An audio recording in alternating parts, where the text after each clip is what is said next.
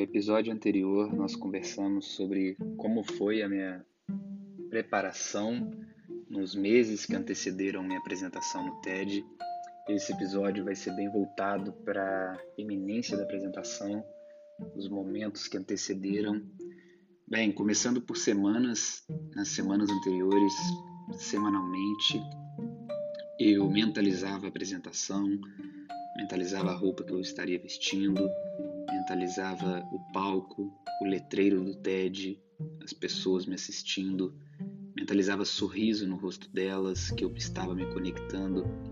E tudo isso, ainda que na esfera do ensaio mental, cria um ambiente que nos dá intimidade com aquele momento, familiaridade e eu já condiciono meu corpo para quando eu chegar naquele momento eu reproduzir esse sorriso que eu já vinha trabalhando há tantas semanas, tantos meses, e que é algo que eu busco trabalhar como uma filosofia de vida também.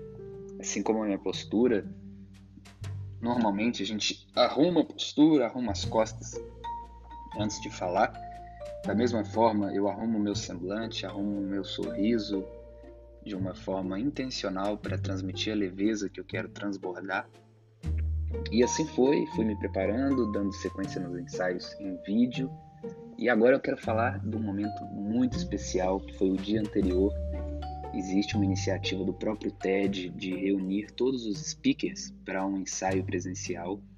Então ali a gente fez como se fosse um simulado, é, todo mundo ensaiando um antes do outro, a sequência que seria, refletindo. E tudo isso já vai contribuindo para esse processo de mentaliza mentalização que eu vinha construindo, para tudo que eu vinha trabalhando. E esse ensaio foi muito importante, foi bom para eu experimentar alguns sintomas que chegam na hora da apresentação, como por exemplo a ansiedade, o nervosismo, um pouco de pessimismo. Eu digo que foi bom para eu já começar a adquirir uma postura observadora em relação a esses sintomas.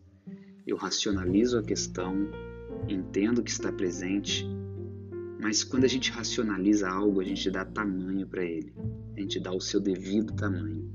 A grande questão é que, sem racionalizar o pessimismo, ele toma os desdobramentos que ele quiser. E aí a gente já começa a entrar numa ansiedade. Eu costumo dizer que a ansiedade é a mentalização dando errado, a mentalização para o caminho errado. Logo, por pressuposto, a mentalização é uma ansiedade que dá certo. Então eu fui me preparando, lidando com essa ansiedade, entendendo os sintomas do meu corpo, a minha mão estava mais trêmula, a minha voz também um pouco mais agarrada na garganta, até o olhar ficava um pouco nervoso, fugindo dos olhares, tudo isso de uma maneira bem intencional, bem presente. Eu acho que a grande questão é a gente estabelecer e buscar por presença em momentos como esse. Dessa forma eu fui fazendo, ensaiei. A noite que antecedeu a apresentação foi um pouco agitada, não consegui dormir tão bem como era de se esperar. E ao invés de lidar com isso como medo e e um, ai meu Deus, estou prevendo que não vai ser legal, eu racionalizo, gente, amanhã é uma apresentação importantíssima para mim, é mais do que esperado que a ansiedade ia chegar. Eu já estava esperando por ela, não buscando por ela, mas eu sabia que as chances dela aparecer eram muito grandes. Então eu fui me preparando para essa questão. É, na noite, me hidratei. Muito legal a gente evitar tomar coisa gelada, porque a garganta tem que fazer um mecanismo de equilíbrio térmico para regular a temperatura gelada que chega. Então eu não quero gastar energia com isso, já ingiro, já parto para ingestão de líquidos na temperatura ambiente, principalmente nos momentos que antecedem a apresentação. Mas enfim, acordei, segui o meu ritual pessoal.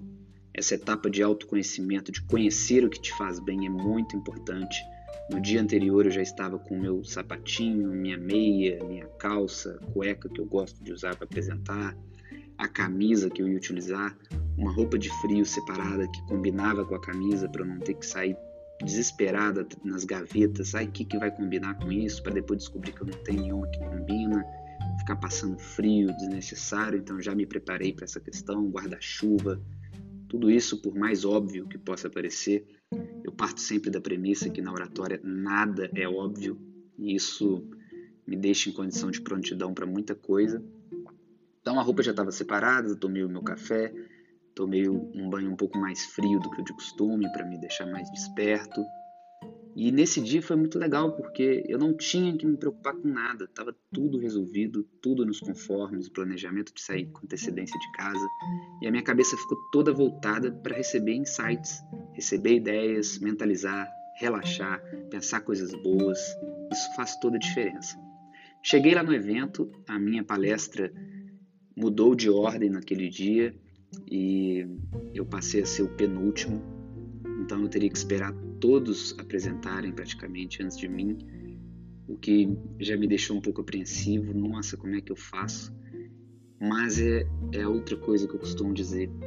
Um piloto, quando ele adquire muitas horas de voo, ele lida melhor com turbulências, com uma alteração repentina de rota. Olha, você ia pousar no aeroporto de Washington, mas está nevando lá, então a gente vai ter que pousar em Miami, ficar umas horas lá para depois seguir para Washington. Um piloto com muitas horas de voo, ele olha para isso e fala: tá, eu sei o que eu devo fazer, conheço a minha ferramenta, que é o avião, o recurso que eu tenho, e vamos para lá. Em vez de ficar, ai meu Deus, vai mudar a rota. Então foi o que eu fiz. Eu sei apresentar, eu me preparei, eu adquiri horas de voo com ensaios, mentalização. Então, ok. Se houve alteração, que assim seja. E fui vendo a apresentação das outras pessoas. Eu costumo carregar um mantra que é quando o barco so, quando a maré sobe, todos os barcos sobem junto com ela. E interessante que eu estava lendo um livro, Inteligência Emocional, de Daniel Goleman, e eu descobri finalmente de quem é essa frase, e até então eu não sabia. Se chama Tim Shriver, ele é um ativista social, e ele diz que a enchente eleva todos os barcos. Então, é isso, comecei a ver a apresentação das outras pessoas performando super bem, com um sorriso no rosto, alguns que no dia anterior estavam com alguns bloqueios no ensaio, mandaram super bem. E eu fiquei pensando, nossa, eu poderia olhar para isso e ficar, meu Deus, subiram a régua, o nível está muito alto. Ai meu Deus, será que eu vou aguentar essa pressão? Será que eu vou dar conta? Racionalizei, eu acho que o otimismo ele é sempre mais efetivo que o pessimismo. E aí existem duas coisas. Né? Existe o pessimismo, que a gente pode chamar de inteligente, mas que na minha visão não é tanto, porque é você se preparar de todas as formas que está ao seu alcance e acreditar que ainda assim não vai ser suficiente. Existe o otimismo, puro e simples, que eu também não acho que é bacana, que é, ah, vai dar tudo certo, não preciso nem me preparar, lá na hora tudo vai correr bem. E existe o otimismo caprichoso. Cortella, o nosso filósofo brasileiro Cortella, diz que capricho é a gente fazer o melhor que a gente pode enquanto a gente não tem condições melhores de fazer melhor ainda.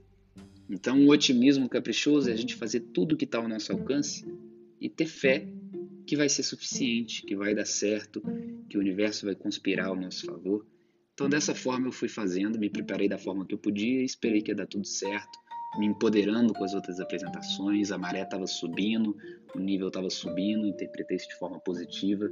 E aí chegou o grande momento. O momento da apresentação em que a organização chamou meu nome lá nos bastidores, começaram a colocar aquele microfone que vem de lado da orelha em direção à boca, que tem um radinho que a gente coloca na cintura. Nunca tinha usado algo como aquilo, então já foi um elemento para me deixar pouco nervoso, comecei a olhar a galera. A mestre de cerimônias estava começando a descrever o meu nome, o que antecipava a minha fala. Nesse momento eu perdi um pouco do chão. Todo aquele nervosismo que eu estava explicando que não é bem-vindo começou a chegar para mim, comecei a ficar um pouco desesperado. E nessa forma foi muito interessante eu observar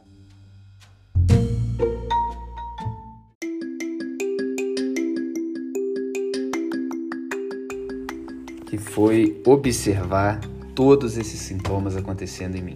A mão trêmula, a perna perdendo um pouquinho da base, o olho cambaleante, desviando de uma pessoa para outra, meu coração acelerado, isso foi o mais marcante para mim. E nessa hora a gente perde um pouco o controle dos sentimentos, das emoções e a cabeça começa a tomar um rumo que às vezes a gente não controla tão bem. E é o que eu falei, para o que você dá asas, para o otimismo ou para o pessimismo? Eu comecei a assumir uma postura observadora nesse momento, a entender que nada disso estava me ajudando, nada disso estava me colocando melhor para aquela situação. Observei tudo isso acontecendo e racionalizei. Disse para mim mesmo: eu já esperava por isso, eu já passei por situa situações assim e consegui apresentar bem. Eu sei que assim que eu chegar naquele palco, os primeiros momentos vão ser como se fosse um motor de um carro esquentando, mas depois que ele esquenta eu consigo fluir. Então eu comecei a trabalhar a respiração, trabalhar a respiração abdominal, que é a que a gente infla o diafragma, ao invés de fazer aquela respiração mais peitoral. A gente empurra bastante o diafragma para frente, a barriguinha para frente, depois contrai na hora de expirar. Fui fazendo isso e eu fui cada vez mais me tornando observador de tudo aquilo que estava acontecendo. Quando eu reparei que meu coração estava um pouco menos agitado, eu comecei a repetir para mim assim: generosidade, generosidade. Eu vou ser generoso e eu vou encontrar generosidade. Eu vou dar tudo o que eu tenho de melhor e eu vou encontrar tudo o que se tem de melhor. Eu me preparei, eu lidei com seriedade com essa oportunidade que é tão valiosa para mim. Eu respeito essa oportunidade, me respeito e eu tenho todos os ingredientes para ter uma conexão fantástica com todas e todos que estão aqui hoje e principalmente comigo. Nesse momento, toda aquela mente ocupada em pessimismo e nervosismo, ela substituiu o foco. Eu comecei a focar em coisas boas. E assim que a moça chamou o meu nome, me dirigi ao palco, assumi a posição de começar. Deram um sinal para começar. Eu comecei proclamando o meu poema que eu fiz para institu instituições carcerárias, para causa carcerária. O comecinho do poema foi meio titubeando, meio tropeçando, mas eu fui encontrando conexão, fui encontrando olhares de pessoas que me respeitavam, que tanto quanto eu respeitavam aquela oportunidade. Comecei a perceber que não tinham motivos para temer. Eu tô dando o melhor de mim, eu vou encontrar o melhor que se tem. E depois a apresentação começou a fluir e são 18 minutos, dá vontade de ficar mais, porque conexão é tão gostosa com os outros, com a gente, as ideias foram vindo, falei coisas que eu não planejei, teve algumas coisas que eu planejei que ficaram de fora Lá no momento que você vai olhando para o timer que fica no chão, um cronômetro, bate um pouquinho de desespero. Nossa, será que eu vou conseguir fechar as minhas ideias? Será que todo mundo vai entender todas as portas que eu abri? Será que eu vou fechar para gerar uma ideia amarrada, um entendimento legal? Mas a todo momento eu repeti para mim generosidade mentalmente. Dessa forma eu fui fazendo, todo aquele nervosismo foi passando, cada vez mais eu tinha gestos mais simétricos, mais encaixados com o que eu estava falando, o meu olhar sempre voltado para o público, buscando e estabelecendo conexão. E dessa forma fluiu. Olha que bacana, eu gosto de compartilhar esse estudo de caso. Primeiro, porque às vezes as pessoas acham que palestrante não tem medo de falar em público. Tem. A diferença é que muitas vezes a gente tem um repertório e recursos para lidar com isso de uma maneira mais natural, por termos mais horas de voo, né? Mas como professor de oratória, eu acho importantíssimo esse estudo de caso para dar algumas pistas, alguns caminhos que vocês podem trilhar de maneira bem prática, de maneira bem efetiva e fazer coisas que estão definitivamente no nosso alcance para protagonizarmos a nossa mensagem. Espero que tenham gostado. Vou fazer mais estudo de caso aqui para frente e eu gostei do resultado do podcast de ontem, do episódio que eu postei ontem. Comenta se, se algo te tocou, se algo fez sentido, fala para mim porque a gente tá junto nessa caminhada. Muito obrigado.